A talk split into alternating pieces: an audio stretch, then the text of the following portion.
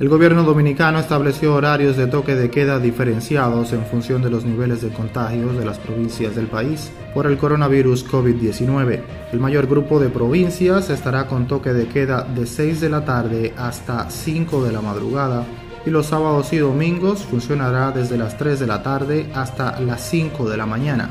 Dentro de este grupo hay 25 provincias, incluyendo a Santo Domingo y a la capital dominicana, el Distrito Nacional. Las provincias Duarte, Espaillat, La Alta Gracia, La Vega, Samaná, Santiago y Puerto Plata son las únicas que tendrán horario desde las 10 de la noche hasta las 5 de la madrugada entre lunes y viernes con el toque de queda.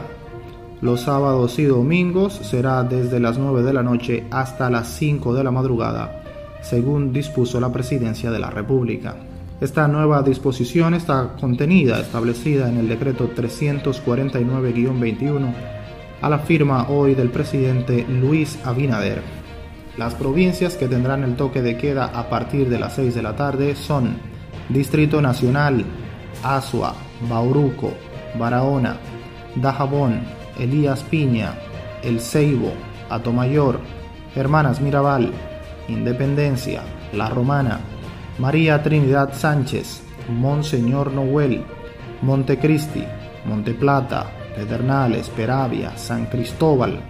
San José de Ocoa, San Juan, San Pedro de Macorís, Sánchez Ramírez, Santiago Rodríguez, Santo Domingo y la provincia Valverde en tanto que las provincias que comenzarán su horario de toque de queda a partir de las 10 de la noche de lunes a viernes son la provincia Duarte, Espaillat,